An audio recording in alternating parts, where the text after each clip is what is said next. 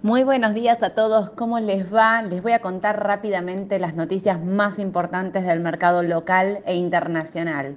Finalmente, ayer a la noche conocimos el resultado del canje que lanzó el Ministerio de Economía. Primero se informó mal, hubo un error, decía 64% de adhesión al canje. Finalmente fue 57% entraron al canje de títulos en pesos, o sea, eh, canjearon deuda corta por bonos que ajustan por ser iguales al 2024 y 2025.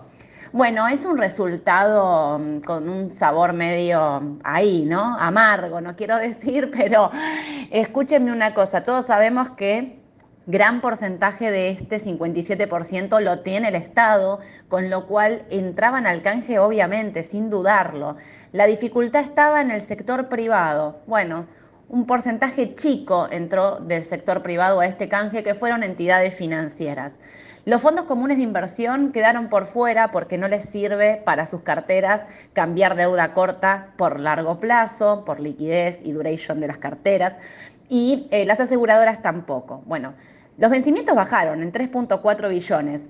Es verdad que aliviana lo que viene de acá a las paso, es real eso, pero hay que estar muy atentos porque siguen siendo vencimientos altos y estamos en un momento delicado porque, bueno, todos sabemos que el año electoral de por sí es delicado, pero tenemos faltante de dólares porque hay una sequía donde el campo está viviendo un momento durísimo. El costo de la sequía ya se estima en 14.140 millones, solo enfocándonos en el cultivo de soja, trigo y maíz.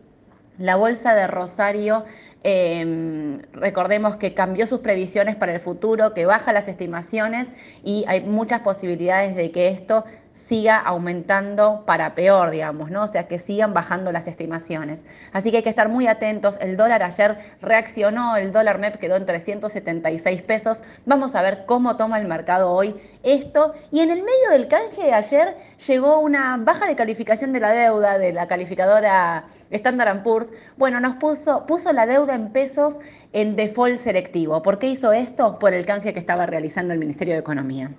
Nada, esto lo dejo como un dato de color más que ocurrió ayer a la tarde.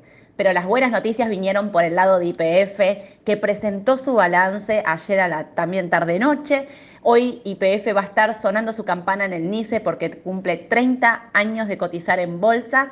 Va a estar el presidente de IPF en Estados Unidos. Sergio Massa dijo que lo va a hacer de manera virtual, pero lo importante de IPF es que su balance se metió entre los cinco mejores balances de la historia de IPF.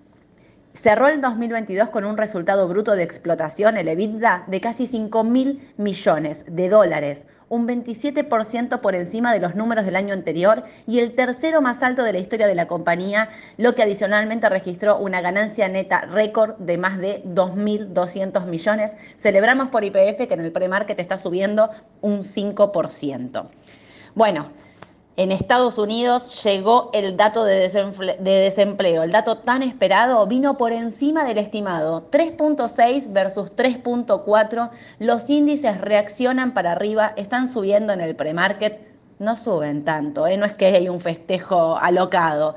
0.5 para el Nasdaq, 0.3 para el Standard Poor's, positivo también el Dow Jones. A esperar, a esperar cómo sigue esto porque falta la palabra final de Powell el 21 y 22 de marzo para ver qué define con la tasa y si finalmente vuelve a ser una suba agresiva o se mantiene en los 25 puntos. Él dijo que todavía no lo tenía definido.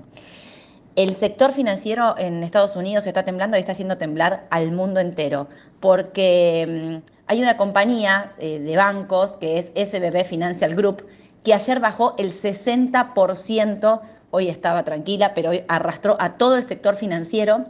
La entidad está vinculada a empresas de tecnología y lanzó una venta de acciones por 1.750 millones de dólares para apuntalar su balance y comunicaba que necesitaba las ganancias para tapar un agujero de 1.800 millones causado por la venta de una cartera de valores de 21 mil millones de dólares por pérdidas. ¿En qué consisten esas pérdidas principalmente?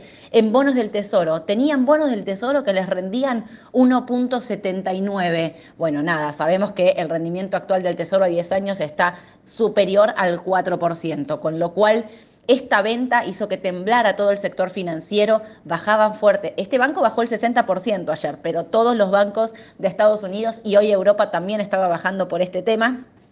Saben que la caída del jueves se evaporó más de 80 mil millones en el valor bursátil de los 18 bancos que componen el índice de bancos del S&P, incluida una caída de 22 mil millones en el valor del JP Morgan. Bueno, nada, el banco perdió un tercio de su capitalización. Así que vamos a estar muy atentos también por este tema de cómo le impacta si Powell decide subir la tasa a los bancos para sus próximos balances y sus ganancias futuras. Bueno, tenemos de todo hoy, así que les deseo que tengan un excelente día, mirar atentos los mercados y ver cómo seguimos y que tengan también un buen fin de semana. Nos vemos el martes a las 10 de la mañana. Un beso a todos. Chau, chau.